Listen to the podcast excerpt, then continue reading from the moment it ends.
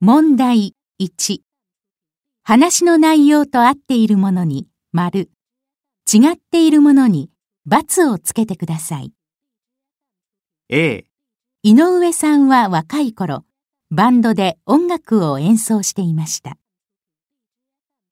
B、井上さんは世界で初めてカラオケ装置の特許を取りました。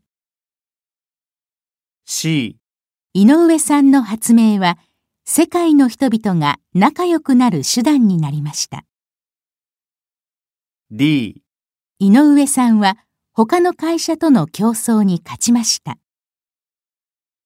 E、井上さんはカラオケ装置を発明してよかったと思っています。